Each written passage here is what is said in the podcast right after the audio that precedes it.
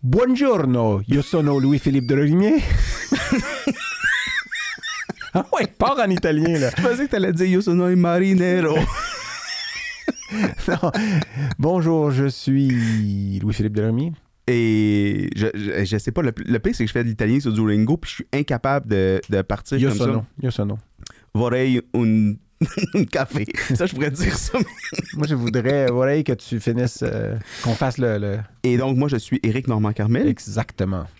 Nous sommes tous deux médecins vétérinaires. Mhm. Et nous vous présentons Le podcast qui lève le voile sur la médecine vétérinaire tout l'entour, j'ai nommé Du coq. Alan. Et dans ce merveilleux épisode du coq à l'âne aujourd'hui, nous recevons une personne qui a encore une fois, croyez-le ou non, un parcours différent de tous les autres. Euh, oui, ce n'est pas l'invité que nous avons déjà. Alors, J'étais on- tellement sûr que tu allais dire encore une fois qu'il va me permettre de parler d'une de mes passions, C'est-à-dire?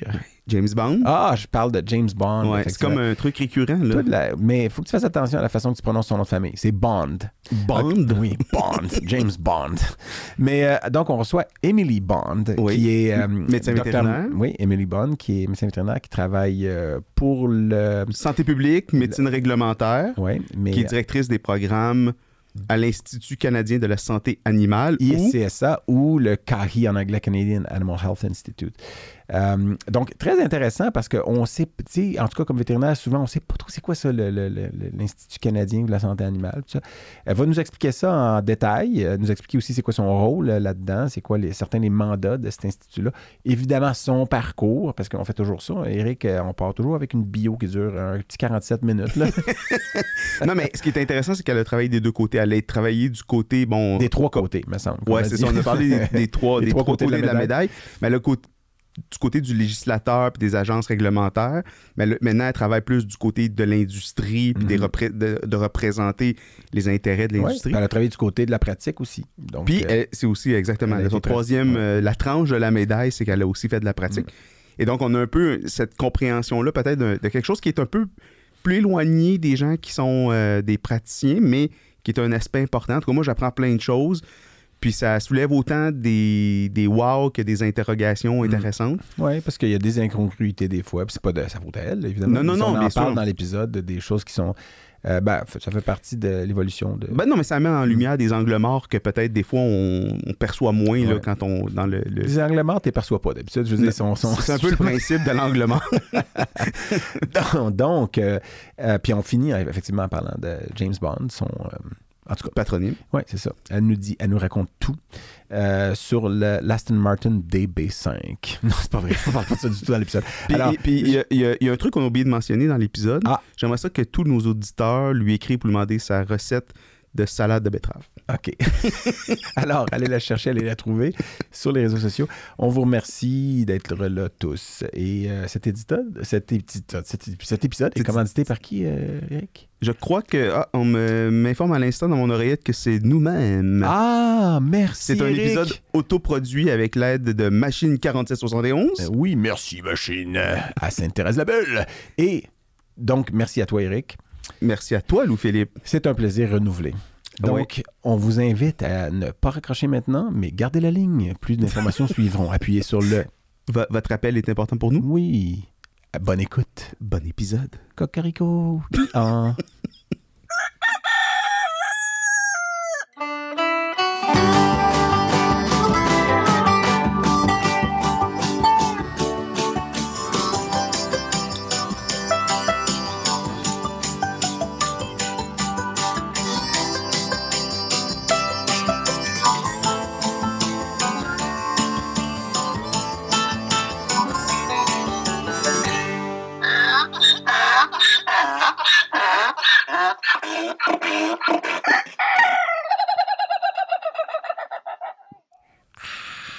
Bonjour, mon séduisant Louis-Philippe. Le son de la mer Méditerranée. Bonjour. Comment vas-tu? Ah, plutôt bien, je te dirais. Je te sens énergisé. Hmm, je sais pas si fébrile est le bon mot, mais fiévreux. On est comme des enfants à la veille d'une tempête de neige. Oui, justement. Parlons-en de cette intemporalité bâtarde. Nous vous accueillons dans le studio de Machine 4771. à Sainte-Thérèse. La belle. Voilà. Euh, on remercie Dan à la console. Et Seb dans son euh, divan. Non, moi j'espérais que tu dises et notre invité qui nous regarde, Béate. Euh, parce qu'on va l'introduire tout de suite, Eric. Absolument. Cela ne te Non, ça me déconvient pas. Ça me convient parfaitement. Excellent. Donc, euh, on reçoit la docteure Emily Bond, Oh. la fille de James. Je savais. Ah, Ben là, convenu. tellement- c'était- Ben, oui, non, je mais sais, mais... Premièrement, tu lui dis bonjour, Émilie. Bonjour. Ben oui, Docteur mais- Bond. Ouais. Ouais. mais euh, Je savais que ça allait venir sur Ben le oui. c'est sûr que ça va arriver. Mais est-ce qu'il y a un James dans ta famille? Oui. Puis Non, c'est pour qui- vrai? Est-ce que c'est est-ce qu'il est dans, en Estrie? Non. OK. Parce qu'il y a deux James Bond au Québec, ça veut dire. Il y a comme une cabane à sucre. Il y a quelqu'un Oui, qui m'a déjà oui, parlé de oui, ça. c'est moi. Ben, c'est moi. Peut-être. Ah, ben c'est ça. C'est parce que, oui, il y a une cabane à sucre qui s'appelle ah, euh, Hilltop. Euh, Attends, mais on, vient-tu de confirmer que tu te répètes dans tes jokes? Genre, non, ça veut dire qu'on confirme que je l'ai déjà rencontré. rencontré, ouais. Tantôt, j'ai commencé déjà rencontré. Mais euh, James Bond possède une cabane à sucre en Estrie, euh, à Dunham, je pense, dans ce coin-là. Promo 2013. Deux- mon Dieu, on 2013. saute dans le non, mais attends, hein, attends, ça. c'est Oui. juste parce que je pense que, sauf erreur, c'est la première fois que ça nous arrive d'avoir une deuxième personne d'une même promo. Ah oui, c'était qui l'autre, excuse-moi de. C'est une très grosse promo. Oui. On Tu a as parlé tantôt de Monica qui était dans Monica cette. euh, oui, Ah oui, donc ok, est-ce que je Émilie euh, Ok, je sais. Couture qu'on a Émilie reçu Couture. il y a quelques, Il y a quelques épisodes. épisodes. mhm. Parce que là. Très bon épisode d'ailleurs. Oui, excellent épisode. Mais euh, c'est ça. Mais euh, ça nous fait grand plaisir. En fait, euh, euh, on s'est peut-être croisé à la, à la fac, vous êtes peut-être croisé une fois ou deux, mais on se connaissait pas beaucoup. Mais c'est ton amie Angélique, en fait, qui euh, assez rapidement dans le podcast m'a texté en me disant Ah, il faut vraiment que vous l'invitiez. Puis quand je regardais ton, ton CV, je dis oui parce que comme ça, on va pouvoir parler de tous les domaines de la médecine vétérinaire avec une seule personne. le CV qu'Angélique t'a envoyé puis que, Que je- que t'ai promis de t'envoyer. que- Mais euh, ah, j'ai pas de réseau, je prévois de l'envoyer. mais oui, fait que euh, Ben, bienvenue, euh, sur bienvenue. notre plateau. Merci. Puis, puis je, je souligne que tu as traversé la moitié du Québec euh, pour venir nous voir, fait que Ben, c'est d'autant plus apprécié. Euh, Elle peut pas avoir traversé la moitié parce qu'on n'est pas à la périphérie, puis elle, elle vient du centre du Québec. elle vient de Drummondville. Fait que c'est, le, c'est le centre du... C'est ça qu'on dit? Oui. oui. Ça, c'est autoproclamé, ça. Le centre du... Ils ont décidé que Mais on est comme, ils disent quand t'es à Drummond, t'es proche de tout, mais loin de tout. Fait que ça te prend comme une heure te rendre n'importe où. Non, mais parce que tu es, entre Montréal et Québec, fait que c'est pour Ouais, ça c'est qu'ils un disent peu de c'est le centre de Montréal-Québec, On imagine. pas super pour toute la, reste de la, du Québec, mais bon. Mais Eric, tu Oui. sais que maintenant, euh, depuis quelques épisodes, j'aime dire quand on fait ceci, là, tu sais. euh, alors, alors là, on est, euh, oui, euh, encore euh, samedi euh, le 25 mars, si vous venez euh, d'écouter les deux autres épisodes juste avant, euh, dans, numériquement parlant, on est encore samedi le 25 mars. Euh, il est un petit peu plus tard dans la journée, peut-être, euh, ou plus tôt. Selon, en tout cas. Puis, euh, 17h30. puis, euh, non, c'est juste pour dire, ben, probablement que cet épisode-là sort là, en ce moment, quand vous écoutez ceci. On est à l'automne ou à l'hiver, ou je sais pas. Quand est-ce que vous. Puis vous êtes peut-être dans votre bain en train de passer à la tondeuse Ou dans le sud. ou sinon en train euh, de vous gratter au Japon. Parce que euh, justement, on pourrait mentionner le fait que, Émilie, parce que en- en- le 22 mars, c'est-à-dire il y a quelques jours, euh, on a fracassé euh, la barre du plus de 10 000 téléchargements euh, du coq à c'est-à-dire on étant du coq à sur les plateformes de téléchargement. Et puis, pour nous, c'était euh, euh, à la fois euh, surprenant, euh, incompréhensible et euh, festif. festif, on va le dire comme ça. Puis, euh, on suivait ça d'heure en heure. Hein. Ouais, on était un peu, euh, c'était un peu pathétique. Parce que au, au départ, quand on a lancé ce projet-là, on savait pas si, euh, je- si, si- en fait, si, si même il y aurait une ou deux écoutes. Sais, part de nos à de mères, nous. puis euh, Ouais. de nos, de Puis nos encore là, ma mère a arrêté après le pilote. Allô, maman, je niaise, je sais que t'en as Sacrait regardé trop plus. dans le pilote. Ouais, c'est ça. Il fallait que je m'excuse dans l'épisode numéro 2. Mais... Ah, merci, Télésino. Ah, merci. Euh, puis, mais La foule est en délire. Non, non, tout ça, ce monde-là est ici dans le studio. Mais euh, c'était pas pour. Pardon. Désolé. C'était pas pour faire du euh, name dropping ou du, euh, même du, du show-off. Mais c'est parce qu'on s'est rendu compte en, en jouant dans les statistiques qu'il y a, il y a des statistiques sur les, où est-ce qu'ils sont téléchargés nos épisodes. Puis euh, là, après, on est rendu à 10 200 à peu près dans ce Ouais, bout-là. 10 250. Euh, puis euh, euh, dans, la majorité, c'est au Canada. Bon, c'est pas surprenant. Puis quand on regarde la carte, ben, la majorité, c'est au Québec, il y en a en Ontario, puis il y en a quelques-uns en Nouveau-Brunswick, maritimes. puis, ça. ouais.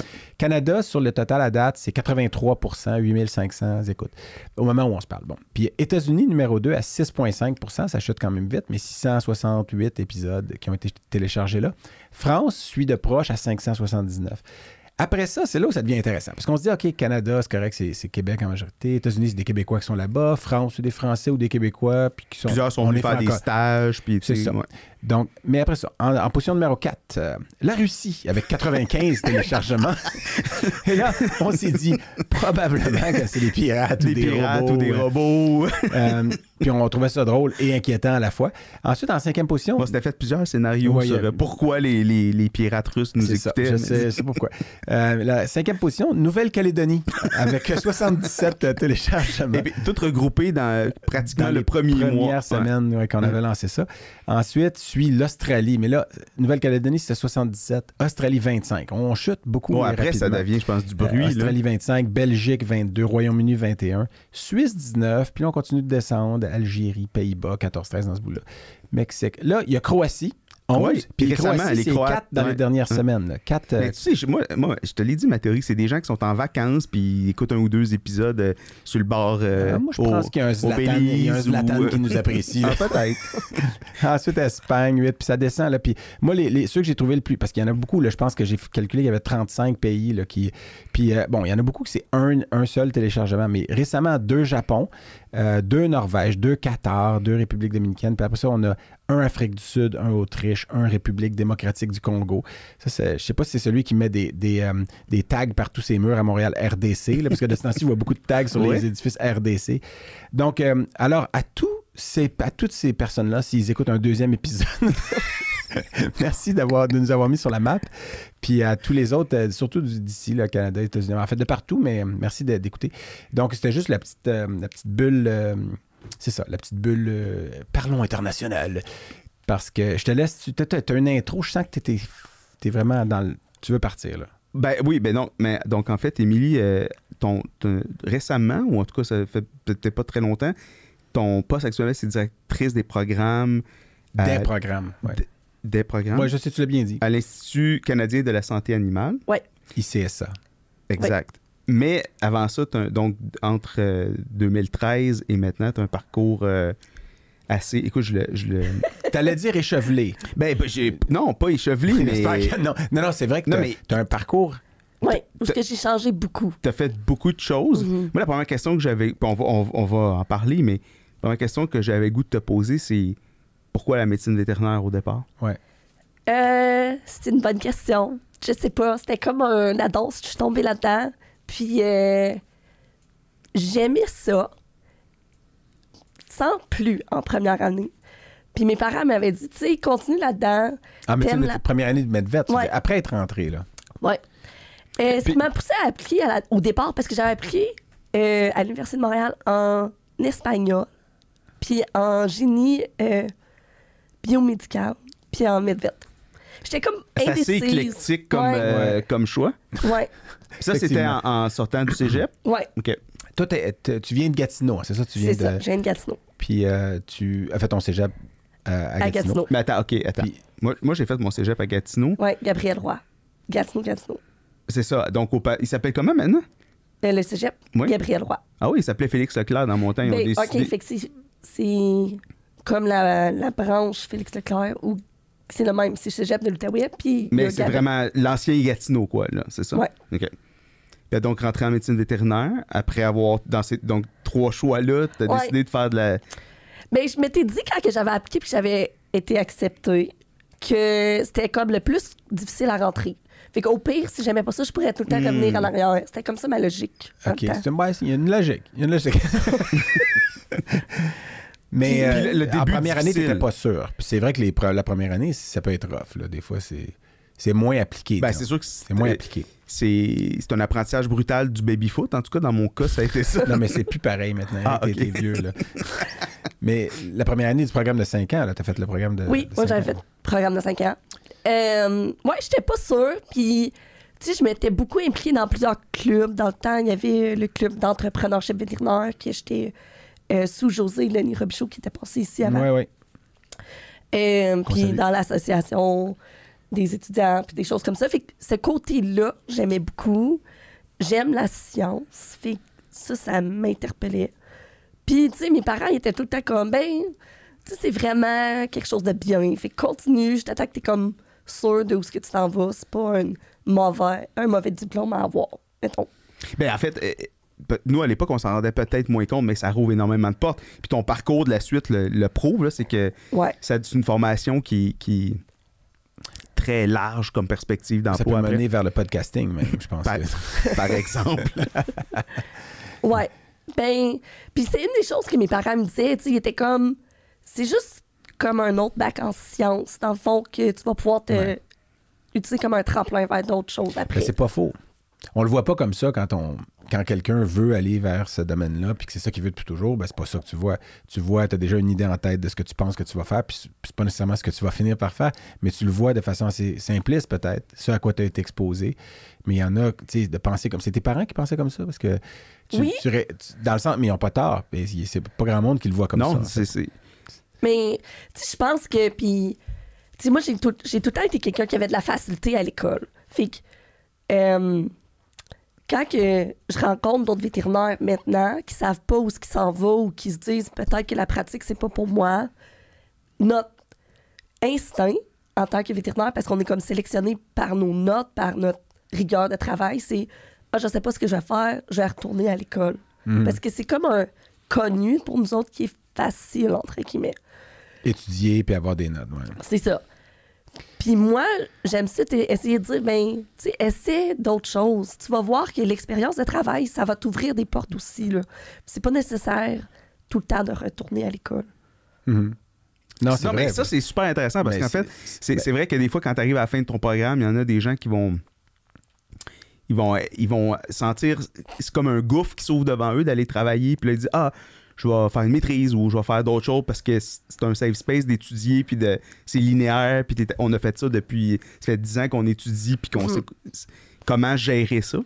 Mais c'est vrai que c'est intéressant de Parce que- dire goûte le, goûte le marché du travail aussi, ça va t'ouvrir des Parce que perspectives. si, euh, si justement tu es allé, à, mettons, tu as fait le programme, tu fait le, en, en te disant, ben, moi je vais devenir, mettons, vétérinaire de petits animaux ou vétérinaire de grands animaux. Puis tu as ça en tête, tu arrives, tu le fais, puis tu te rends compte, ben, je- on dirait que je me sens pas à ma place. Puis là, tu dis, ben, les, les autres domaines qui sont similaires, mais euh, tu vas peut-être pas être intéressé non plus d'aller faire de la clinique, mettons, dans d'autres domaines qui sont pas même pas ceux que tu voyais déjà à l'avance. Mais après ça, de voir que par contre, il y a quelque chose que tu sais, tu, sais déjà tout ça. Peut-être tu n'es pas à ta place quand tu fais cette partie-là, mais il y a tout ça autour. tu sais. Fait que là, c'est pharma, recherche, euh, sais, milieu, enseignement, etc., enseigner au cégep. Tu sais, moi, j'ai des amis qui enseignent au cégep, euh, mettons, à des techniciens, techniciens en santé animale que quand j'étais quand il était dans ma promo, ben, je pensais pas nécessairement qu'il ferait ça. Là, tu sais. Ouais. pas, je dis pas qu'il était pas bon pédagogue, tu sais, puis en fait, il l'était probablement. tu sais, Il y en a qui m'expliquaient des choses. puis, euh, mais mais tu sais, est-ce que je les voyais enseigner au cégep? Non. Euh, puis euh, elle, il et elle non plus, dans le sens où, tu sais, fait qu'on le sait. La réalité, c'est qu'on le sait pas. tu sais, On pense qu'on va aimer ce qu'on. Mais, euh, Non, mais en tout cas, moi, ça résonne ce que tu dis parce que moi, quand j'ai fini mon internat, je voulais faire de l'imagerie. J'ai pas été pro-matching, j'en ai déjà parlé dans d'autres épisodes, mais ouais, j'ai fait de l'informatique. T'es vraiment à ta place en image?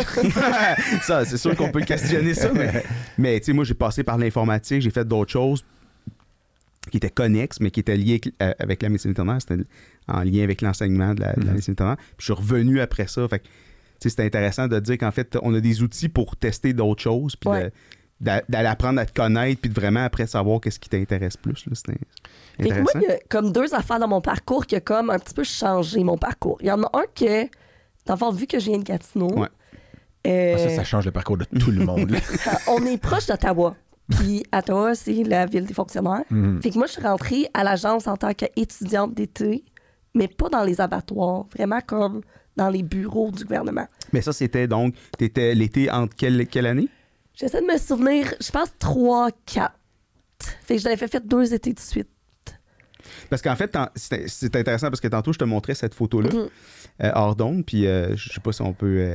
euh, on la verra pas parce que. C'est une photo où elle reçoit un prix. Ouais, c'est euh, le prix Victor Théodule Doubigny. Exactement, Je sais pas, euh, je sais pas si euh, on me fait signe à la console d'agrandir. là. Euh, et Ouais. donc, euh, là, ouais. c'est entre la quatrième et la cinquième année. Et puis là, tu as écrit un petit texte qui accompagne ça. Ah oui, OK. Et puis, euh, Je là, sais pas. puis là, t'es, t'es- t'es vraiment, tu sais... Ah, euh, c'est vrai que c'est ton texte qui est écrit ce- c'est sur ça. cette photo-là. Ouais. C'est dans le- le factuel, je pense, là, pour euh, localiser les gens. Ouais, en tout cas, dans un des, des- des trucs Ouais. qui, qui parlait de la remise. Parce que c'était récemment la remise des prix, des prix et bourses. Dans le fond, ça, c'est le prix comme pour santé publique vétérinaire. c'est Exact, ça? exact. Et là, tu dis euh, que justement, c'est fantastique de savoir, bon, hors des sentiers battus de la médecine vétérinaire, la santé publique ont porté fruit Ça, c'est ce que tu mentionnes, probablement tes, tes, tes stages. Puis que là, tu vises, en fait, euh, justement, la, la, la, la santé publique, puis le One Health, puis tout ça. Donc, tu le disais. Donc là, à un moment donné, t'es ren- dans ton parcours, Ouais. tu as découvert ça. Puis là, je te laisse continuer de tes tes stages que tu parles. Fait qu'en cinquième année à Saint-Hyacinthe, t'as l'option de choisir santé publique et industrie. Je pense, dans le temps, je sais pas si c'est encore vrai, mais je pense que oui, on est le seul faculté qui fait ça. Fait que, tu sais, c'est comme un- une voie autre que Mm. petit, grand, équin. Mais attends, tu dis que cette option-là n'existe pas, par exemple, dans les autres facultés canadiennes? Mhm. Il n'y a Oh, pas ce track-là. Il n'y a pas ce track-là. Fait que, dans le fond, moi, la plupart de mes stages en cinquième, ils ont été faits euh, soit en industrie pharmaceutique, en recherche ou euh, en santé publique vétérinaire. Puis c'est là que j'ai vraiment comme pu goûter à comme une panoplie de choses différentes. Parce que souvent, et trop souvent, santé publique vétérinaire, c'est comme Ah, t'es à l'agence en abattoir. Hmm. Mais toi, tu as choisi de faire ça, plus de stages là-dedans. Pourquoi? Parce que justement, tu ne te voyais pas aller en clinique ou moins, ou, euh, ou tu voulais élargir carrément? Ben, c'est à travers mes, mes- mon emploi d'été, j'avais comme vraiment cliqué dans cette atmosphère-là. Je trouvais que je pouvais apporter plus de changements. Je, re- je recherchais comme un travail où ce que j'allais apporter des changements plus larges que, mettons, dans one-on-one, dans une consulte avec... euh, Puis, mais ça, puis ça ressemblait à quoi ce stage-là d'étudiant? Mettons, c'était quoi ton rôle? Qu'est-ce qu'on, qu'est-ce qu'on, à quoi on t'a introduit pendant ces stages-là? Euh, les premières étés, je travaillais sur une base de données sur les maladies à déclaration obligatoire. Fait que là, je regardais un petit peu euh, les fichiers là-dedans, puis je les réécrivais pour qu'ils soient plus à jour, puis ces choses-là. Euh, la deuxième été, moi, je travaillais dans la section, en fait, euh, des, des pestes de plantes. Fait que c'était comme l'importation de, de plantes ou de, d'insectes ou des choses comme ça. Fait que tout le côté réglementaire, c'est pas vraiment un travail de vétérinaire. là. Il n'y a pas Mm. de vétérinaire qui travaille théoriquement dans ce. Hmm. dans ce C'est des agronomes ou des. euh, ouais, en bio, des choses comme Ouais. ça, ouais. Fait que c'est là que le côté plus, euh, justement, réglementaire euh, qui, qui t'a, qui t'a plus allumé, en fait. Mais ils font une bonne job à l'agence quand que tu rentres à travers leur programme d'étudiants de te faire rencontrer plein de personnes pendant ton, pendant ton été. Fait que. Est-ce tu- que avais un Les modules de formation sont clairs aussi. On a des modules de formation quand même assez bien faits. là, pour, Ouais. euh, moi, j'ai travaillé dans les abattoirs. Là, je quand j'étais avant d'être. Ok, en- je me demandais comment tu sortais de, Non, de mais dire tu sais, cette expérience. euh, C'est parce que c'est, des. C'est des euh, c'est des y a- ont- tout est fait, puis c'est, c'est gouvernemental. Fait que, c'est des affaires qui ont pris du temps à faire, mais c'est vrai que quand tu les regardes, ben, c'est des outils qui sont utiles, puis c'est bien organisé. Mais c'est, il y a beaucoup il y a- il y, a eu beaucoup de travail de longue haleine en arrière de ça. là. Mais je pense qu'il y a des choses comme ça qui sont bien faites. Après, c'est vrai que le rôle, tu, tu disais, on pense à abattoir, mais on pense à des choses peut-être même autres qui sont obscures puis qu'on sait carrément pas. Tu sais, moi, Mm. quand je me faisais dire, je l'avais vu en abattoir, c'est quoi le travail du vétérinaire? Moi, j'étais inspecteur des viandes comme étudiant. là.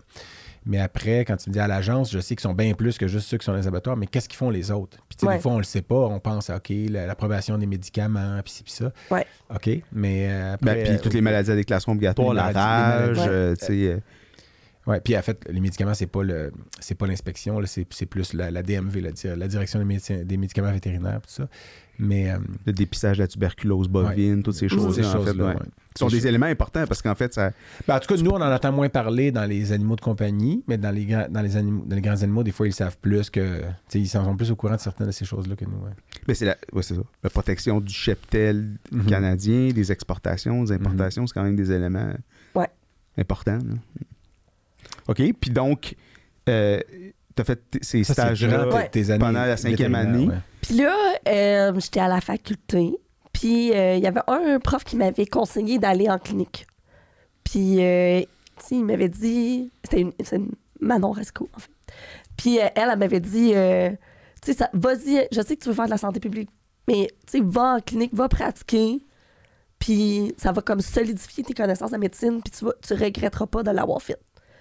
Puis en même temps, ben, j'avais comme tombé en amour avec un gars. Fait que j'ai Qui, qui était dans chum. ta, qui était dans ta promo. Là, je sais, là, il m'a, tantôt, il me dit, là, on, parle des conjoints, mais c'est juste parce que c'est. C'est parce que, en fait, j'ai, moi, j'ai, su des secrets d'alcôve. C'était, c'était le coloc d'Angélique, en fait, c'est Oui, ça. C'est devenu ton, ton conjoint Ouais, qui est praticien bovin, oui. spécialisé en insémination artificielle. Euh, Transfert d'embryon. Transfert d'embryon, euh, reproduction. Fait qu'il fait euh, de l'IVF bovine maintenant. Il fait euh, de la collecte de semences de taureau, l'analyse de semences de taureau. Euh, il a lancé un bull stud à Drummond aussi, là, qui est euh, un des seuls euh, au Canada en ce moment. Puis donc, tu as suivi le, le conseil de Manon, puis tu es allé en, en- Fait que là, on est parti en Abitibi. Joe, il vient de l'Abitibi. Jonathan Lehouillier, mon conjoint, il vient de, de l'Abitibi. Puis lui, il voulait, je pense, retourner. Il n'y a pas beaucoup de vétérinaires en région. Puis eux autres, ils l'attendaient dans les grands. Mhm. Fait qu'on est parti pratiquer au Témis pendant un an. Puis là, ben après un an. Puis moi, je pratiquais dans les petits au Témis, mais je pra- pratiquais aussi du côté de l'Ontario à Englehart. Parce que, ben, tu sais, ça apportait une dynamique différente. là. Puis j'aimais bien la clinique à Englehart. Puis euh, après un an, j'étais comme, bon, je suis prête à retourner à la maîtrise, puis tout ça. Puis le Témis puis l'Abitibi, c'était pas pour moi, là. Il fait trop froid. fait que je suis retournée à Ottawa, ben à Gatineau. Euh, puis je suis rentrée à Ottawa U en euh, ma maîtrise en politique et publique et affaires internationales. Que à la base, quand tu appliques pour ce programme-là, il faut que tu ailles. euh, de sciences politiques avant ouais. ou que t'ailles, euh, que moi, j'avais pas. mhm. Puis quand j'avais écrit ma lettre euh, pour l'admission, j'avais comme écrit une lettre en disant, ben, tu sais, ça n'a aucun sens que, tu sais, on a plein de politiques en santé euh, où ce qui t'a besoin d'un background en sciences, Mhm. puis que des personnes qui sont formées là-dedans, ils n'ont pas de background en sciences. Mhm. Puis ils m'avaient laissé rentrer dans le programme avec cette lettre-là. Puis j'étais la seule. T'étais la seule, t'étais la première peut-être qui faisait ce parcours de. Je pense pas que je suis la première, mais je suis la seule dans le programme pendant que moi j'étais là qui Mm. avait vraiment un background plus scientifique. là. C'est passé. OK. Puis La première vétérinaire, en tout cas. euh, Mais eux autres, ils ont. C'est comme un. Ils sont vraiment bien organisés, puis ils avaient fait rentrer un vétérinaire. Pour moi, ils ont comme un programme de mentorat associé à ce programme de maîtrise-là. Hmm. Puis ils avaient fait rentrer un vétérinaire qui travaillait en politique publique pour être mon mentor dans le programme pendant que Ah j'étais ouais. là. Qui était à, à l'agence, qui était à la CIA ou il Euh, était. Il était à la retraite, puis je pense qu'il travaillait pour euh, Environment Canada, OK. Qui est Barry Stemshorn. Fait que si jamais il on écoute. salue. Ouais. Et puis donc là, ce programme de maîtrise-là a duré. Deux ans. Et puis là, le temps que je finisse ma, mon projet de recherche.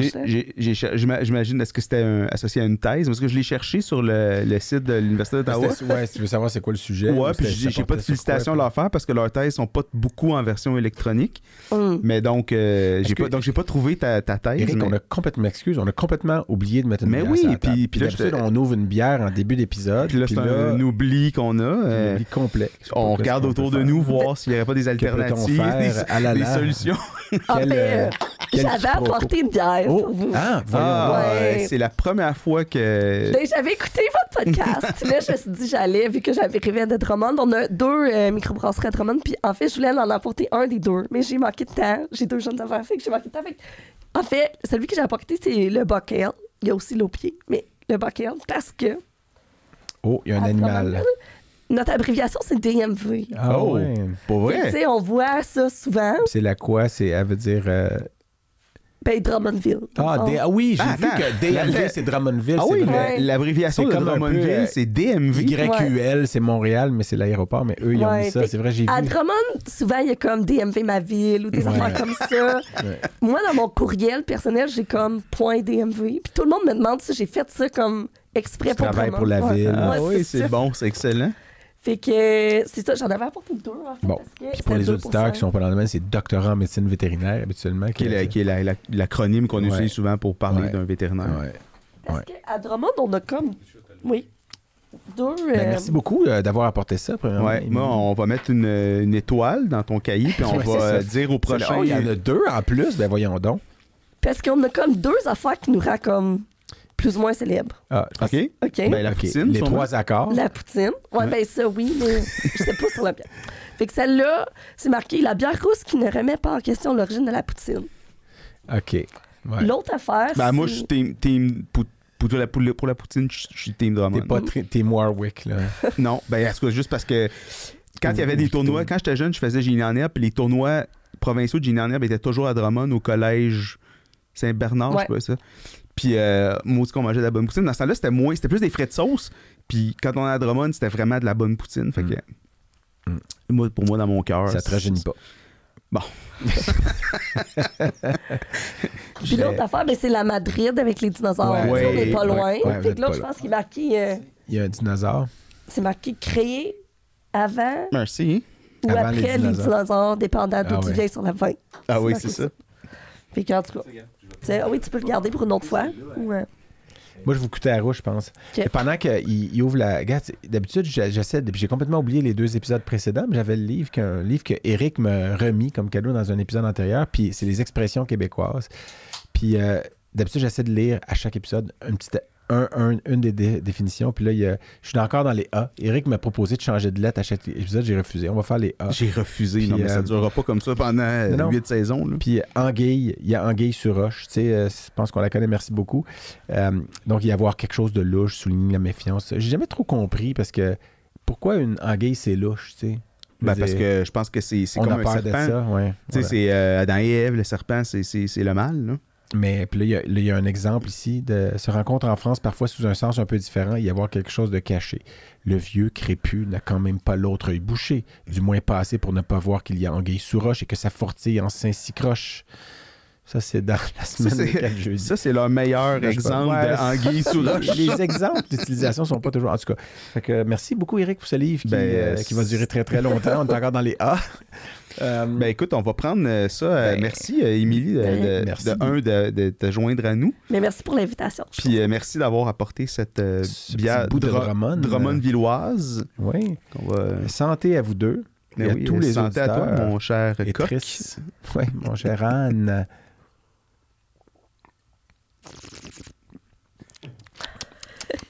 Hum, hey, très bonne, la rousse. euh, descend bien. Oh, presque aucune amertume. Très, très léger, là, mais un peu de rondeur. Euh, La mousse est pas. euh, c'est de la, la, c'est la bousse est pas hyper effervescente. Donc, euh, ça, pour ceux qui n'aiment pas trop quand ça picote le palais, là, là, je vous suggère la DM Virus. Ouais, très bon, très très bon. Et donc, tu nous as pas dit le sujet de, ta- de, Ah oui, de ton projet, c'est à la maîtrise. Mais comme je pense que c'était à propos de. Parce qu'en fait, faut, écoute, faut que, juste avant de te laisser répondre, c'est que tu as sûrement fait comme moi. On a moi, j'ai cherché euh, avec ton nom les publications sur Google Scholar puis Pu- PubMed. Puis là, il y a une vétérinaire homonyme, mais c'est Emily Paybound, qui j'imagine qui n'est pas toi parce que c'est plus sur les préservations des tortues puis tout Ouais, ça. c'est pas moi. Puis là, ça devenait vraiment difficile de démêler. Si, tu sais, ça pouvait-tu être toi, ça pouvait pas être toi, je sais pas. Fait que je suis curieux de savoir c'est quoi ton sujet de, de maîtrise pour voir. Après, je vais pouvoir inférer lesquels des trucs que j'ai trouvés étaient plus possiblement venant de toi. D'accord. Euh, faut tout le temps que je réfléchisse parce que, dans le fond, je connais beaucoup les terminologies en anglais. La plupart du temps, je travaille en anglais. Euh, fait que c'était sur. euh, c'est une analyse du.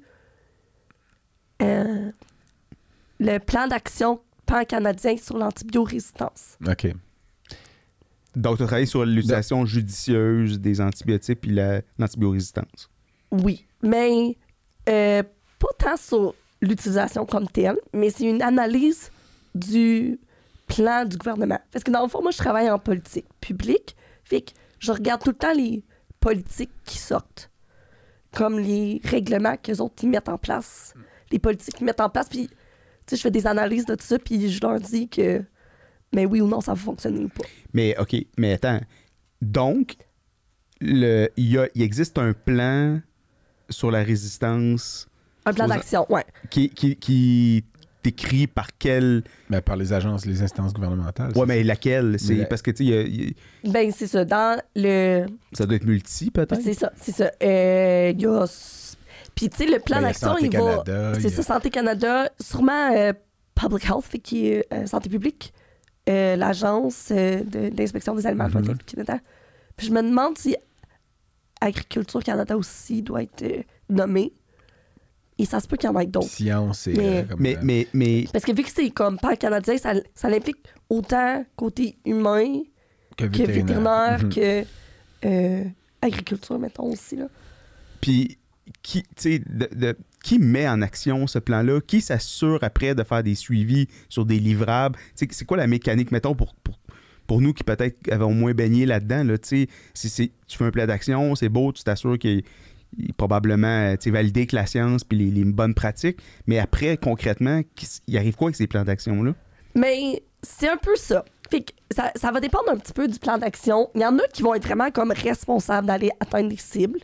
Euh, fait que si tu as des cibles à atteindre, ça dépend du plan d'action, mettons, là, mais euh, ils vont avoir comme une collecte de données qui va être faite, puis la responsabilité est comme déléguée à, à d'autres. Mais en fait, si tu regardes, si tu lis ma, ma maîtrise, là, ça dit que en médecine vétérinaire, ça va moins bien fonctionner qu'en santé humaine. Ça va être moins applicable. Parce que ils l'ont fait comme si euh, c'était public. Comme, tu sais, dans, le- dans le sens que en médecine humaine, c'est Mhm. une santé comme euh, Ouais, un système public. un système public. En médecine Hmm. Vétérinaire, est à c'est un moitié système vrai maintenant, là, je veux dire. ouais, privé.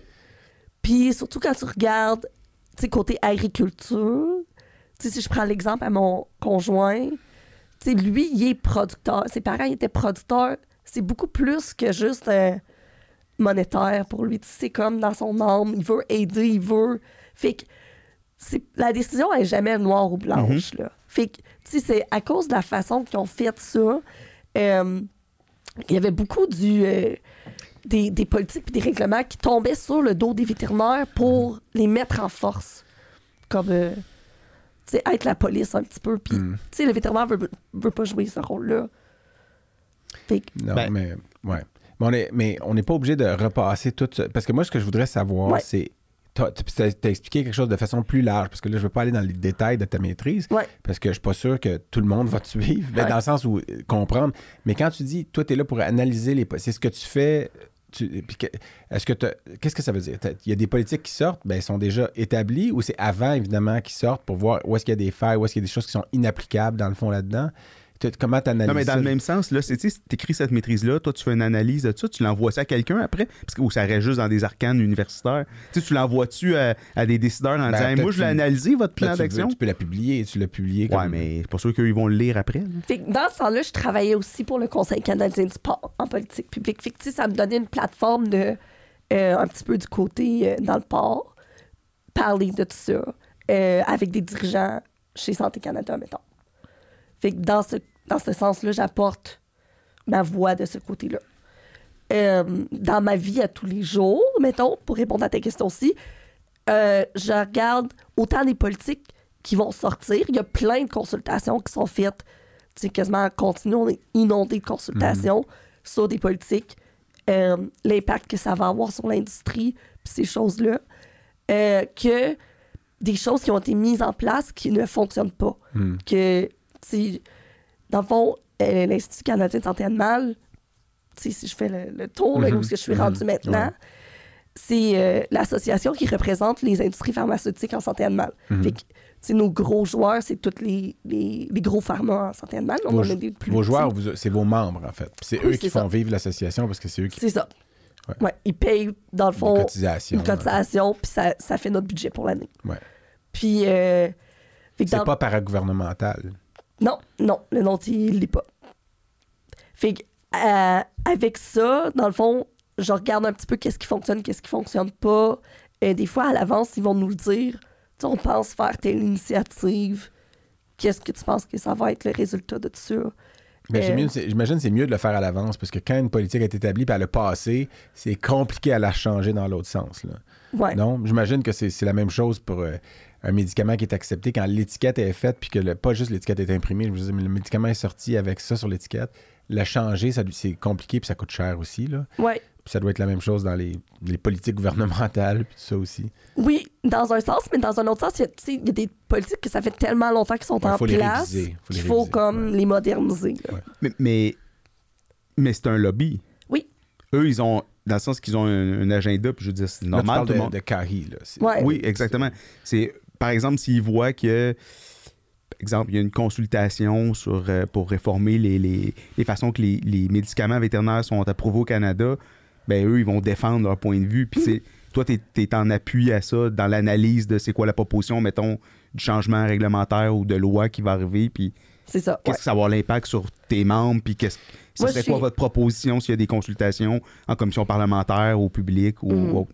Moi, je suis enregistrée sur euh, le registre des lobbyistes. Ouais. OK. Vous n'avez pas le choix, de toute façon. Mais... Non, c'est ça. Puis, euh, tu sais, ça veut dire que si la cascade décisionnelle de prescription, c'est vous qui. Tu sais, parce que je pense que c'est Santé Canada qui la, la, la cascade décisionnelle, c'est-à-dire que tu dois prescrire un produit vétérinaire avec l'utilisation de l'étiquette euh, en premier, etc. Puis en deuxième, tu peux. Tu sais, cette cascade-là, je sais Oui, pas oui. comment elle s'appelle. C'est Carrie qui l'a fait, cette cascade. Parce que. Je pense que ça va être euh, CVMA qui l'a fait à la base, qui est l'association. Je connais mais- tous les, les Anglais, là, mais l'Association vétérinaire. Non, association. Canadienne des médecins vétérinaires. Association canadienne des médecins vétérinaires. ACMV. Mais ce qui est aussi qui est une ça, ça se association. peut qu'on l'a été fait en conjoint. Tu sais, il y a souvent ce qu'on appelle comme des, des, euh, des équipes de travail là, qui vont travailler comme sur des projets là-dessus pour que tout le monde soit d'accord de qu'est-ce qui va être écrit. Là, puis... Ben, ça pourrait, être, ça pourrait être Santé Canada, ça pourrait être la CMV, Mhm. ça pourrait être vous. Mais vous, si vous le faisiez, comme votre client, c'est les compagnies pharmaceutiques, le but, ce serait ben, les comp- compagnies pharmaceutiques vétérinaires trouvent leur compte aussi si la première étape, c'est de prescrire le médicament vétérinaire et non pas de prescrire un générique humain qui, lui, bénéficie à une compagnie euh, quelconque qui fait des génériques, mettons, là, qui n'est pas une compagnie qui vous. qui fait partie Mhm. de vos clients, dans le fond. Là. Ouais. Ça, pour- ça pourrait être, ça pourrait être ça aussi. Mais j'essaie de me rappeler parce que j'y pensais quand j'écrivais mes questions hier euh, à ça, par exemple. Parce que c'est logique de. tu sais, en- en- je pense que en Angleterre, par exemple, au Royaume-Uni, ils sont beaucoup plus stricts sur tu dois utiliser la molécule pour laquelle il y a une indication vétérinaire en premier. Donc, selon l'étiquette.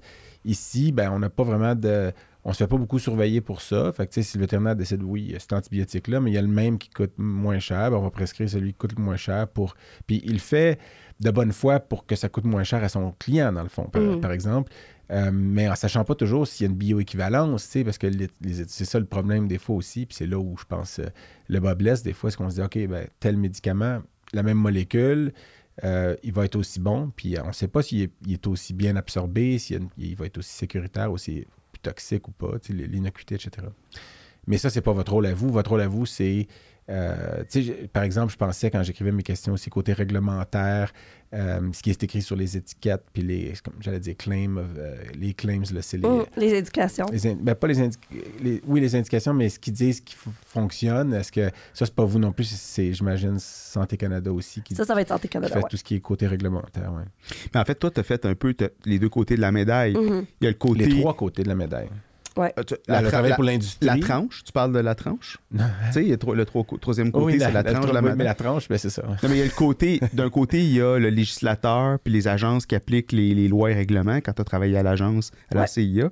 Puis de l'autre côté, il y a l'industrie qui, eux, euh, représentent leurs intérêts puis l'intérêt de leurs membres euh, à travers la- la- la- l'association pour laquelle tu travailles en ce moment. Ouais. Fait que ça, c'est un peu, c'est les deux plateaux de la balance, là. euh, c'est d'essayer d'influencer le législateur pour faire des bonnes politiques publiques, puis le législateur, ben lui, c'est de réguler l'industrie pour que ça ait du sens pour le- le public. Mhm. Fait que t'as fait un peu ces deux côtés-là. Puis le troisième, ben, je suis curieux de t'entendre en parler. Non, mais pour moi, l'industrie, puis, puis euh, le, le, le CARI, c'est pas la même tranche. là. Tu Je dans le sens où euh, elle se trouve un peu, pas entre les deux, là, mais, tu elle se trouve un peu entre les deux d'une certaine façon. Mais elle est là pour, euh, pour la, la pharmaceutique, en fait, en gros.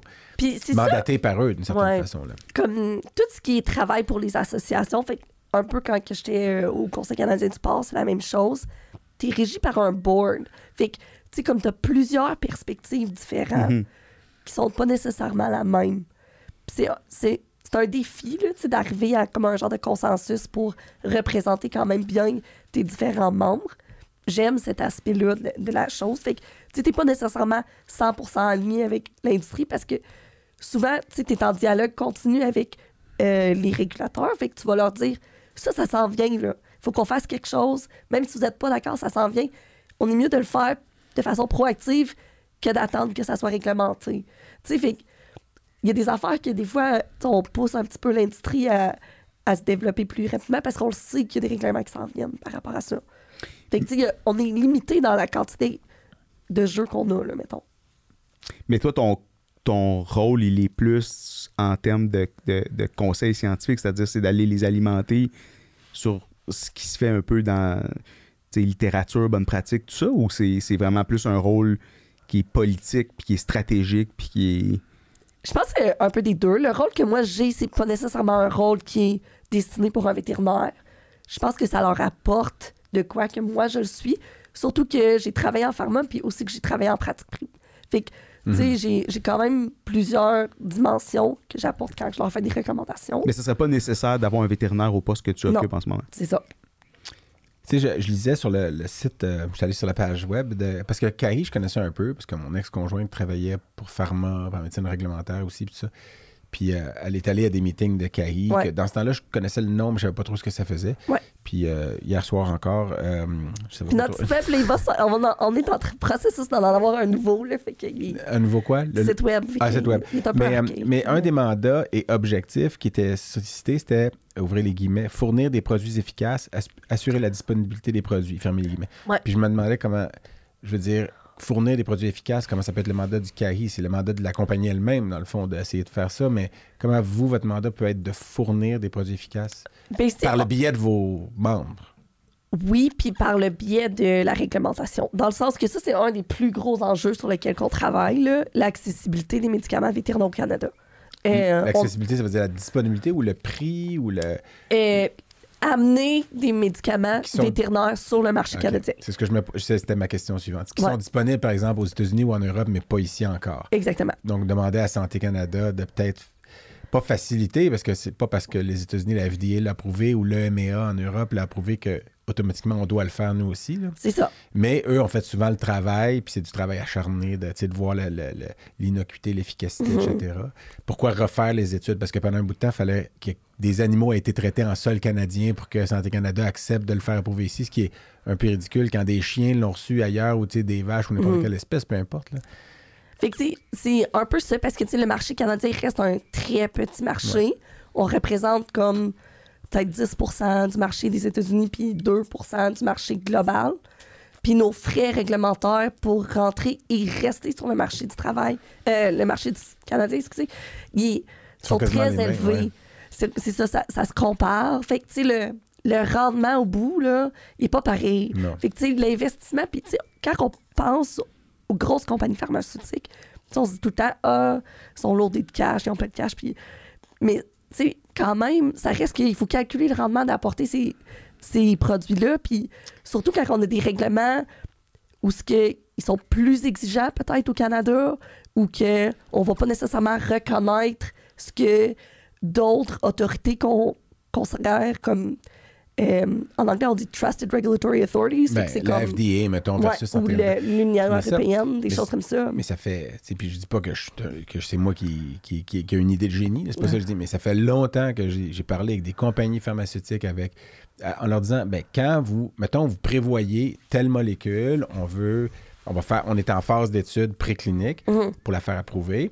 Ben, puis on l'a fait tester, mettons, sur des, sur des animaux qui ont une condition, une nausée-vomissement, puis c'est un nouvel anti-émétique, un anti-nausée, un anti-émétique, j'aurais dire. Fait que là, on va le faire. Ben, pourquoi vous incluez pas toujours un site au Canada au lieu de faire juste 5 sites, 8 sites, 12 sites aux États-Unis puis zéro au Canada? Pourquoi vous en incluez pas toujours un, une pratique ou une université? Ou que... Puis là, comme ça, ben, vous avez des cas, parce que c'était aussi nono que ça, des fois. Ça prend des cas qui ont été traités en sol canadien, comme si passer le 45e parallèle changeait quelque chose. sais. Puis, euh, mais, puis là, il me disait, ah, ben, c'est pas si simple que ça, parce que là, il faut quand même que la molécule rentre au Canada, que Santé Canada la laisse rentrer dans le biais de l'étude. Mais cette partie-là n'est pas si compliquée que ça. Puis ça- pendant des années, ça se faisait pas. Puis là, ah, ben là, il est approuvé là-bas, pas ici. Euh, puis des fois, vice-versa. Là aussi, il y a d'autres raisons. Puis des fois, Santé Canada, puis là, je ne pas, je fais pas leur procès du tout, mais il y a eu des fois où, pour une certaine raison, ils ont accepté que certains médicaments rentrent puis soient approuvés ici, puis d'autres fois non. Puis, je- puis évidemment, ils ont, ils ont du monde qui, sont, qui est là, puis qui travaille fort, puis euh, qui ont leur connaissance. Mais il y a des fois où moi, j'ai fait des demandes de médicaments d'urgence parce qu'ils n'étaient pas disponibles Mhm. ici. Puis la lettre que j'avais reçue pour m'expliquer pourquoi ils ne voulaient pas le laisser rentrer, pour moi, faisait pas de sens. Je me disais, ben, la personne qui m'a répondu ça, elle n'a pas d'idée c'est quoi traiter un patient qui a le cancer, en tout cas, parce que Ouais. elle disait, ben, c'est un produit très toxique. Ben oui, c'est un anticancéreux. Ils sont tous toxiques, ils veulent- on veut tuer des cellules avec. Mais attends, Puis- mais là, je- moi, je vais t'arrêter deux secondes. Oui, vas-y. Parce Euh, que c'est pas mon entrevue, c'est la sienne aussi. Non, non, mais, non, mais c'est intéressant. raison. C'est juste que tu as dit une affaire qui est pour le grand public puis les radiologistes. OK. C'était pas Ouais, clair. C'est important de clarifier. Oui, c'est ça. Le truc, là, les demandes de médicaments d'urgence, peut-être Ouais. juste expliquer ce que c'est. Ben, brièvement, là, c'est. Euh, par exemple, il y a un médicament qui est disponible aux États-Unis ou en Europe, mais qui n'est pas disponible sur le marché au Canada. Bon, on pourrait choisir d'essayer de le faire rentrer par le marché noir, mais on, va se mettre dans le trou, puis c'est pas la bonne façon de faire, puis on sait même pas si ça va être le bon médicament. Après ça, la bonne façon de faire, puis c'est la façon qu'on fait, c'est de passer par Santé Canada, de faire une demande, puis on appelle ça de médicaments d'urgence. Ça veut pas dire que l'animal est, en problème euh, urgent, ça peut être une maladie chronique, mais on veut utiliser ce médicament-là qui, par exemple, aux États-Unis est approuvé pour cette maladie-là, ben moi, je veux le faire rentrer au Canada pour ce patient-là, pour un patient. Euh, puis là, il faut remplir le document, on l'envoie, eux, ils acceptent, ils envoient à la, compagnie, quand ils acceptent, ils envoient le, la compagnie aux États-Unis va nous envoyer le médicament à nous, ça passe par Santé Canada. Euh, mais des fois, si moi, je suis le premier au Canada à demander le médicament X, donc je fais une demande, Santé Canada va dire faut que vous ouvriez un dossier. Là, il faut que j'envoie, c'est moi, c'est ma job à moi comme vétérinaire qui veut prescrire le médicament X, aller en sortir les études qui ont été faites, ce qui est disponible. Des fois, c'est des choses qui sont disponibles facilement sur le web. Des fois, c'est des, formations un peu plus di- difficiles à trouver, mais puis leur envoyer, leur dire voici ce qui a été fait à date comme étude, comme publication. Moi, je veux le rentrer pour traiter un patient qui a cette condition-là parce qu'il n'y a rien d'autre de disponible. Puis là, c'est là où, des fois, ça va être, c'est là où ça va être plus difficile. Parce que s'il est déjà rentré avant moi, quand je fais une demande, mettons un oncologue qui l'a fait rentrer en Colombie-Britannique, s'est fait accepter sa demande, puis moi, je suis le deuxième à demander le même médicament, il va rentrer. Parce que si j'ai la bonne indication, Le chemin oui. est, est tracé. L'autre ouais, a fait le travail. Ouais. Des fois, la première, quand tu es la première personne à faire une demande de médicament d'urgence pour un médicament X, ça peut être, ça peut être compliqué. Il faut que tu fasses un travail de, de fond. Mais c'est un, processus qui est correct. J'ai jamais chialé contre ça. C'est juste que parfois, ça m'est arrivé d'avoir des réponses négatives. Puis évidemment, c'est frustrant. Puis on pourrait dire, ouais, c'est toujours frustrant d'avoir une réponse négative, mais l'argumentaire était pas nécessairement bon. Tu sais, si je demandais à, à d'autres oncologues de lire l'argumentaire, je m'étais fait remettre. C'était frustrant parce qu'on voit qu'ils ne comprenaient pas la réalité de c'est quoi. Tu sais, citer que c'est un médicament toxique qui est dangereux pour les femmes enceintes. Je dis, ben oui, mais il y en a plein de médicaments ici qu'on on utilise, qu'on utilise à tous les jours est dangereux. Tu sais, c'est, c'était- c'est pas un médicament qui est pire que ceux qu'on utilise déjà. Tu sais, c'est comme si on faisait rentrer quelque chose. Mais tu sais, après ça, c'est leur travail quand même de mettre des balises, mais j'ai contre-argumenté, puis ça finit par être accepté avec le. C'est un échange à un moment donné aussi. Mhm. C'est pas toujours une. Non, c'est non, puis ça va rester non. Là. Puis je, je suis conscient qu'on est des gérants d'estrade, là, en buvant une bière, dans- nous trois, on changera pas la politique, là, mais. euh, Peut-être, il- peut-être. ben, peut-être, mais tu sais, puis les pays n'aiment pas abandonner leur souveraineté, mais pourquoi il n'y a pas une agence nord-américaine intégrée comme il y a en Europe? Si chacun des pays européens devait faire l'exercice, ce qui était pas mal le cas, là, 30 ans, Ouais. pourquoi. au- on est, Il y a eu un la, la rapprochement. pratique médicale est quand même assez similaire entre les États-Unis Ouais. et le Canada. Je parle autant humain que vétérinaire, qu'on pourrait avoir une seule agence, non? Il y a une entente qui a, qui a été signée là, il y a quelques années pour faciliter ça. Fait qu'il y a toujours des projets d'harmonisation, autant avec les États-Unis qu'avec l'Europe ou l'Australie, la Nouvelle-Zélande. C'est comme les pays qu'on. Le Japon aussi rentre là-dedans. Les pays qu'on on voit le plus de similarité qu'on pourrait euh, éventuellement comme accepter des études ou accepter qu'il y ait les autorités réglementaires de ce pays-là qui approuveraient des choses.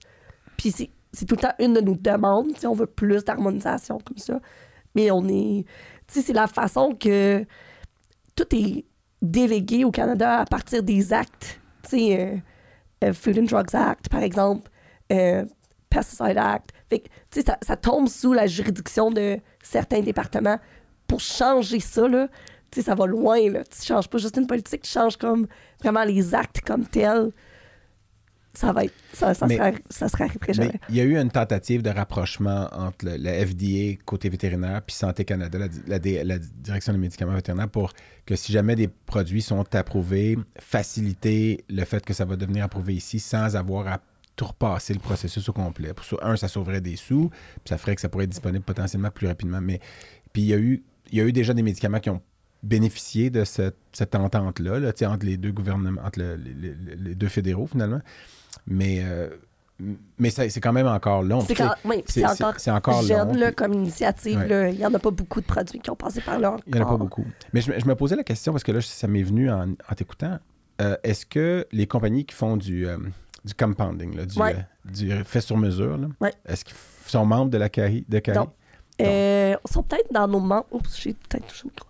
Euh, sont peut-être dans nos membres associés. Dans le fond, on a comme des membres complets.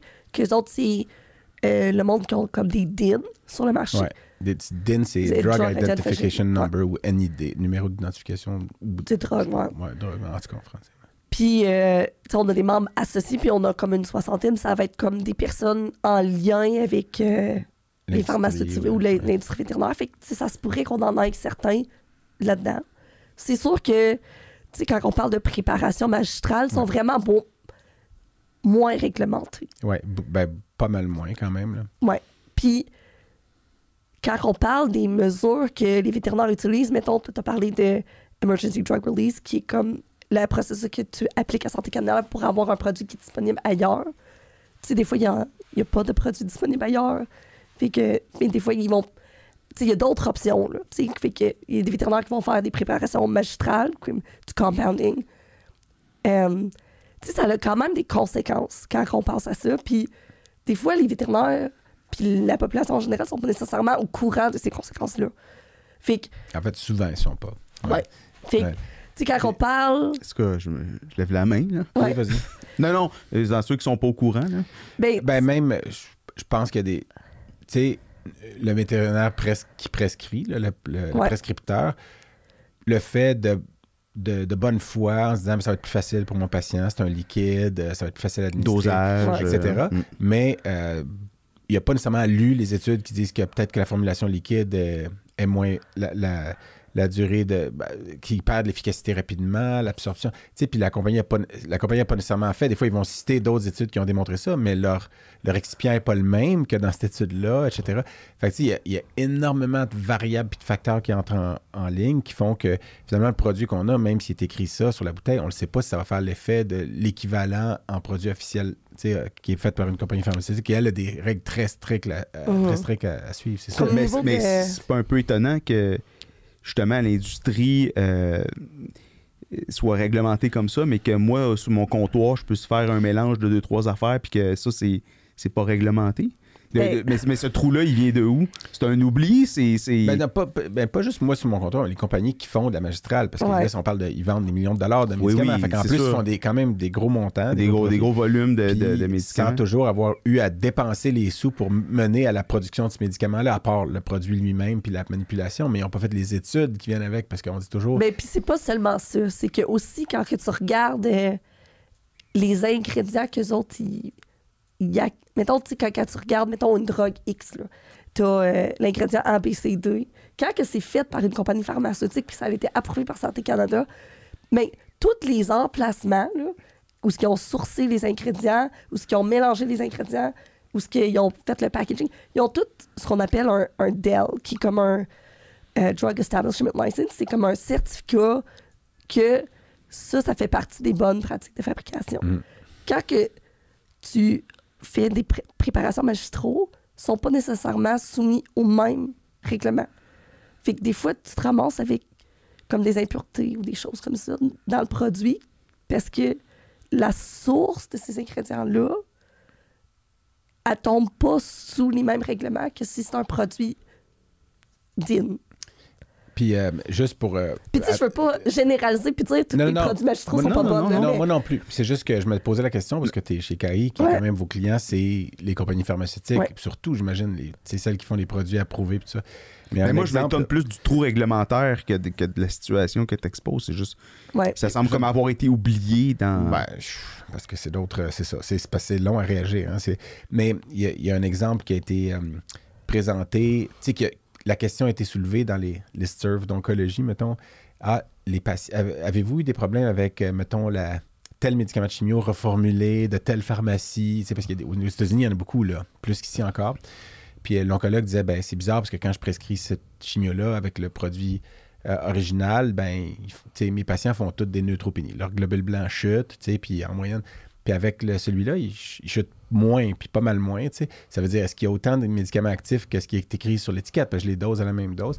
Puis là, euh, il y en a d'autres qui ont. Il y a eu des commentaires, puis finalement, il y a quelqu'un qui s'est dit, ben, OK, on va prendre euh, ce médicament-là de cinq euh, compagnies qui font de la magistrale aux États-Unis, puis les faire analyser par des labos qui font du HPLC, là, des Mhm. méthodes d'analytique de, de molécules. Puis là, normalement, c'est, il faut qu'il y ait une variabilité de moins de 5 là. Donc, euh, si tu dis que 5, c'est 5, hein, il me semble, pour cent. Donc, si tu dis qu'il y a 10 mg, il peut avoir 10,5 ou 9,5, mais il ne peut pas avoir plus ou moins que ces deux chiffres-là euh, dans l'industrie. Puis, euh, mais là, il y avait des variabilités que ça allait jusqu'à 30% de plus. puis jusqu'à 40 ou 50% de moins. Fait que la variabilité. Puis il y en a quelques-unes qui étaient quand même dans le quasiment 5% comme le produit. Fait que il y avait des grosses variabilités quand même. Puis, euh, puis ils ont publié l'article, mais c'était c'est un article qui a été publié. Je veux dire, ils, ils citent pas, je sais pas s'ils citaient le nom des pharmacies, mais puis ça faisait peur quand tu regardais ça. Fait que tu dis, OK, fait de la magistrale pour cette chimio-là, ça peut varier beaucoup. C'est pas nécessairement ce qui est écrit sur l'étiquette dans ce cas-là. Puis la pharmacocinétique est pas nécessairement, ou pharmacodynamique n'a pas nécessairement été étudiée. Ben là, en dépendamment plus- avec quoi il les mélange. puis- Parce que ça, c'est juste une pure analyse chimique de la molécule dans le contenu, Mm. mais peut-être que, je sais pas, la capsule ou ce qu'ils ont mis dedans peut aussi affecter l'absorption puis tout le reste, puis c'est moins bien absorbé que l'original encore plus à cause de... Tu as raison, parce que c'est un facteur de plus. Là, ils regardaient, c'était purement la quantité de médicaments actifs. Puis là, Parce tu parles d'un cas dans les petits animaux, mais quand tu regardes dans les grands animaux, tu sais, la responsabilité quand que tu prescris une Ouais. préparation magistrale tombe sur le vétérinaire qui prescrit. Puis la plupart des vétérinaires qui le prescrivent le savent peut-être pas, Ben nous aussi, mais oui. mais... Mais dans le sens que si patient, jamais tu arriverais avec euh, des impuretés dans un lot de cochons qui se ramasse à la frontière, puis que la frontière à bloc, ben, tu sais, à un moment donné, ton assurance, elle couvrira pas juste. euh, tu sais, euh, il y a quand même des impacts qui peuvent être Ouais, assez. majeur. ouais. Mm. Donc, le vétérinaire, quand il, il prescrit une préparation magistrale, il en prend la responsabilité. Oui. Alors que ce qui n'est pas, ce qui est pas le cas s'il utilise un médicament approuvé selon l'étiquette.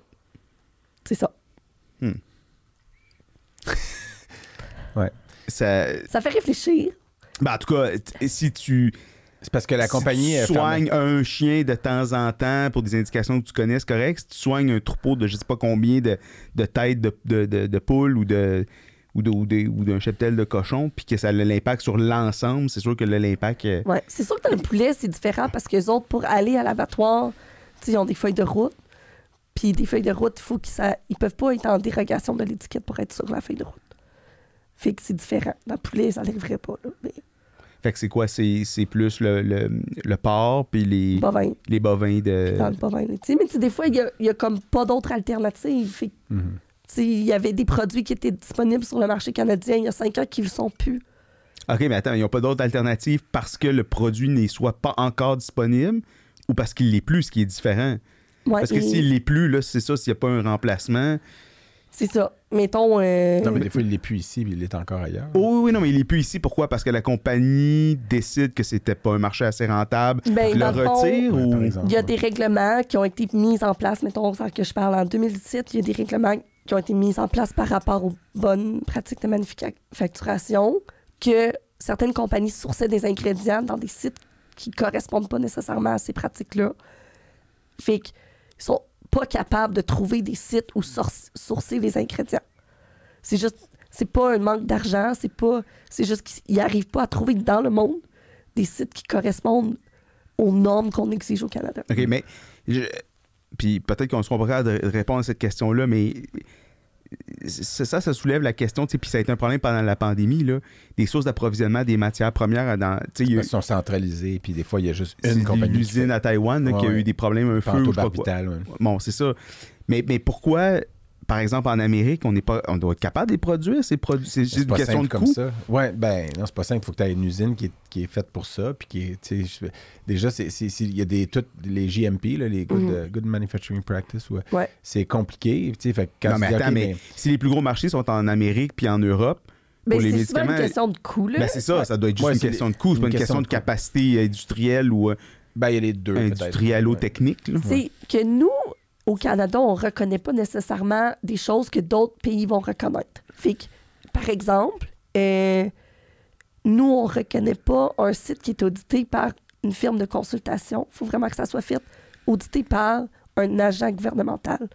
Versus, mettons, l'Union européenne ou les États-Unis vont le reconnaître. Fait que ce site-là, il va être approuvé aux États-Unis puis en Europe, mais il sera pas approuvé au Canada. Fait que, tu sais, la source de l'ingrédient, les autres vont continuer à pouvoir produire ce même produit-là pour le marché canada- euh, des États-Unis, le marché européen. Mais Canada, nous, on ne reconnaît pas Hmm. les, le GMP comme. Bon, dans ce cas-là, on est plus strict, on est plus sévère, Ouais. par exemple. Puis ça, ça nous nuit, en fait, ça nous nuit. D'être strict et sévère pour la pureté. Non, mais ou attends, c'est intéressant ce que tu viens de dire parce que est-ce qu'on le sait? Est-ce que c'est étudié de savoir si d'avoir une politique réglementaire plus serrée Par exemple, est-ce qu'il y a plus de cas problématiques aux États-Unis en Europe, qu'au- puis que le Canada, par sa, sa- Ben, sa- son double standard Non, ou son meilleur standard, a des meilleurs euh, Mais- outcomes? Ben, est-ce que le risque est-ce que le risque surpasse le bénéfice? Ben, c'est pas ça. avoir le Mais est-ce qu'on l'étudie ça? disponible, Tu sais, quand on étudie Ben, les politiques publiques, est-ce qu'on C'est on le ça que je regarde. Nous, on, on Ouais. a des étudiants en analyse de données qui regardent ces genres de choses-là. que finalement, ça peut que- être intéressant ton travail. ça, ça a pris euh, une heure pour, ça, Non, pour, le savoir. Non. Parce que non, il y a des gens pour qui ça, ça sonne comme, Ah, ben là, ça doit être juste lire des politiques. Tu sais, t'es plus. C'est parce que, tu sais, les gens qui écoutent à la limite ou pas, ou qui, ou qui écoutent pas, mais tu sais, qui pensent qu'un vétérinaire, ben, ça flatte des chiots puis des chatons. Alors que, malheureusement, on le fait pas souvent. Sais, moi, je, quand j'envoie un chiot un chaton qui a l'air en santé, je vais aller le flatter, là, parce que ça me fait aussi un effet Je thérapeutique. savais pas que ce que Mais- tu disais que tu faisais pas souvent, flatter des chatons puis des Non, chiens. ben non, ben, je flattais des chiens puis des chats, mais j'ai flatte, j'ai flatte, mais parce que je suis en train de l'examiner, puis souvent je mets un là, je pense pas qu'il est super content. Sais, je veux dire, on fait un travail clinique, mais, les- mais toi, c'est encore plus loin parce que tu vois même pas, tu sais, lui, il est rase, puis il leur met du gel Mhm. sa bédaine, puis il- ou il regarde juste leurs Euh, je images trouve encore. surtout leur problème pour que tu puisses faire de quoi. Là? Ben, ça, ça, c'est quand tu le trouves, effectivement, mais, euh, mais il, il reste pas beaucoup de temps, c'est-à-dire zéro minute, mais Non, mais c'est juste qu'à l'époque de la médecine factuelle, je veux dire, je, je tombe un peu en bas de ma chaise de savoir qu'on n'a pas un meilleur. Tu sais, je veux dire, ça, ça fait pas juste six mois qu'on fait ça. là. Le Canada, il agit comme ça depuis, probablement depuis que moi, au moins, je suis vétérinaire. Qu'on n'ait pas un meilleur recul de dire, ah oui, la façon qu'on agit, tu sais, qu'on gère nos politiques publiques, peut ben, nuire euh, ouais, aux animaux, finalement. ouais. non, mais En ça, ça- ça- ouais. ça fait qu'on est mieux ou, qu'on- ou que finalement, c'est des contraintes inutiles. tu sais, on- qu'on n'ait pas déjà un recul là-dessus, je me dis, tabarnouche, euh, c'est beau écrire des. C'est beau que le législateur fasse des lois, ça serait peut-être le fun de s'assurer qu'à quelque part, ça, ça a des, des bons résultats. tu sais. Ouais. Ça, c'est un dossier. Oui, Parmi oui, oui, on est d'accord, c'est ça. comme une cinquantaine de dossiers que j'ai. Mais ça s'appliquerait à d'autres choses Ouais. aussi, probablement. Ouais. ouais. Mais euh, moi, je, vu qu'il reste pas beaucoup de temps, parce que Ouais. je me demandais euh, comment il est Daniel Craig dans la vie?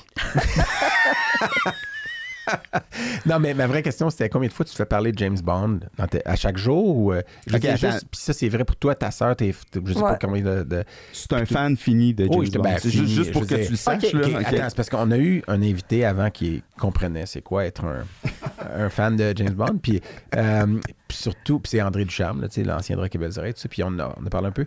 Puis moi, c'est parce que je suis né le 25 août, le même jour que Sean Connery. Sean Connery. Puis, euh, euh, mais c'est pas pour ça que, tu sais, quand j'étais jeune, je regardais ça avec mon père, tu sais, puis moi, ça m'a marqué l'imaginaire, tu sais, regarder. Puis, euh, il y a, euh, mais j'imagine que tu en as fait parler souvent, euh, mais il y a un article qui a été publié l'année dernière qui s'appelle, publié dans Travel Medicine and Infectious Disease en novembre-décembre 2021. Puis euh, l'article s'appelait No Time to Die, an in-depth analysis of James Bond's exposure to infectious agents. Puis euh, donc, puis No Time to Die, c'était quand ce film-là est sorti. Très bon d'ailleurs. Mais... Puis là, c'était écrit par des professeurs des départements de microbiologie et maladies infectieuses d'universités des Pays-Bas et du Royaume-Uni. L'article avait été écrit alors qu'on voyageait beaucoup moins parce que c'était la pandémie. Puis expliquait que lorsqu'on voyage, on est exposé à de nombreux agents infectieux. Puis il suggérait l'hypothèse que les agents secrets ne prennent pas toujours le temps de prioriser la médecine du voyage, c'est-à-dire qu'ils ont, ils ont évalué combien euh, James Bond suivait ou pas les recommandations pour le voyage international dans ses 86 voyages internationaux entre 1962, Dr. No, et 2021, le plus récent. Ils ont passé environ 3113 minutes en soirée par auteur, c'est une moyenne. Ils ont, mis, ils, ont, mis le petit tilde, environ 3113 minutes par auteur à évaluer en soirée, à évaluer les films avec rigueur. Euh, Mais les- jamais d'évaluation de jour, c'était en de soirée. soir. Dit- attends, je vais vous lire en- ce qu'il disait en anglais. C'était 3,113 minutes of evening hours per author that could easily have been spent on more pressing societal issues. OK? Puis euh, euh, des minutes qui auraient pu aisément être mises à profit pour s'occuper de problèmes sociétaux plus pressants. Il mentionne, considérant combien inopportun un épisode de diarrhée serait durant un moment d'action où sa vie est en danger, il est surprenant qu'on observe James Bond se laver les mains que deux fois dans, dans tous ses voyages internationaux, malgré les multiples expositions à des pathogènes d'origine alimentaire.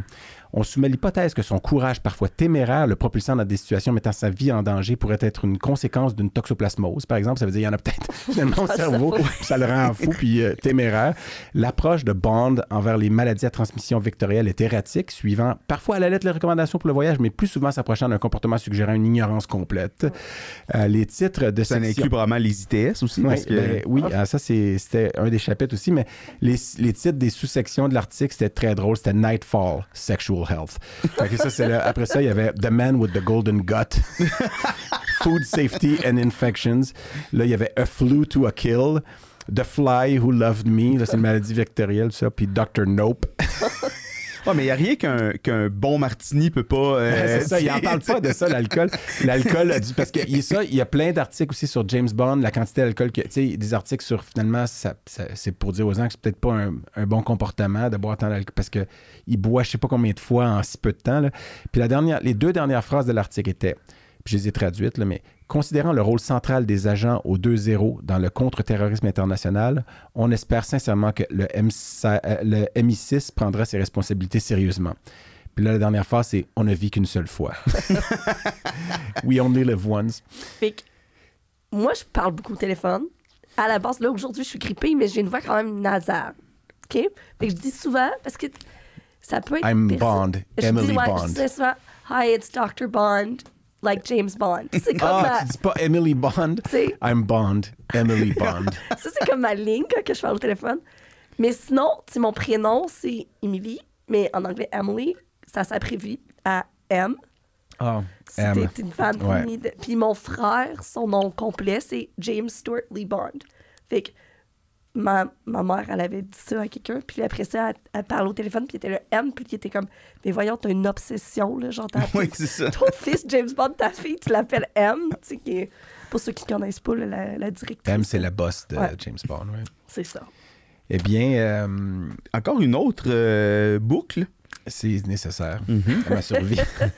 C'est comme une boucle à deux, euh, tu sais, comme ça. hein. Oui, qui se lie à la fin, ça fait un, un bond. non, mais parce qu'il y a aussi An- Human Animal Bond, puis tout ça, là, qu'on peut euh, partir là-dessus, mais on le fera pas Non. parce qu'on est largement dépassé. Et moi, Émilie, euh, je tiens à te remercier pour avoir euh, été là et euh, nous avoir Puis- fait connaître un peu mieux ce que tu fais. Ouais, c'est ça. Puis moi, je suis- je suis content, ça m'éduque sur quelque chose, tu sais, qui est un, un rôle. En tout cas, qui est un, un domaine de la santé animale que moi, je, je connais très mal ou très peu. Puis c'est, c'est fort intéressant, tout ça. Merci. D'en connaître plus. C'est un peu le- le- les coulisses, là, tu sais. C'est le derrière le rideau qu'on voit moins souvent, mais, mais qui est un rôle important quand même. Euh, effectivement. Alors, Sourire- à- sourire en coin, genre. À vous tous, au Royaume-Uni, aux Açores, euh, en Afrique du Sud ou encore au Japon, en Norvège et en, Les Croates. en Croatie. J'aimerais bien qu'on fasse Bonjour, un épisode Zlatan. en Croatie sur le bord de la, de la mer, euh, de- sur la côte d'Almat, sur Ouais. le bord de Ouais, je l'Adriatique. suis bien d'accord. La Dalmatie, j'aimerais bien y aller aussi. Euh, ben, on vous remercie. Puis, euh, on remercie aussi notre... euh, Non. Non? Non? Ben, c'est pas qu'est-ce qu'on remerciait. Notre quoi? Je te laisse finir. Notre bonheur d'être ici. Oui, Non, je, je- je pense que tu disais dans mes pensées. Puis Ouais. c'est non la non, réponse? Bon. euh, c'était avant. On, on remercie. OK. Alors, on remercie Dan à la console. merci beaucoup, Dan. Et on se dit au revoir et à... Très bientôt pour un autre épisode du Coq. Alan. merci à tous. Merci, Émilie. Merci, Émilie. Eh bien, voilà qui conclut cet épisode. On espère que vous avez apprécié ça autant que nous, on a eu de plaisir à le faire. Eric, Et si vous avez aimé ce que vous avez entendu, abonnez-vous sur toutes les bonnes plateformes de podcasting et sur nos médias sociaux. Et on se revoit au prochain épisode. ah oui,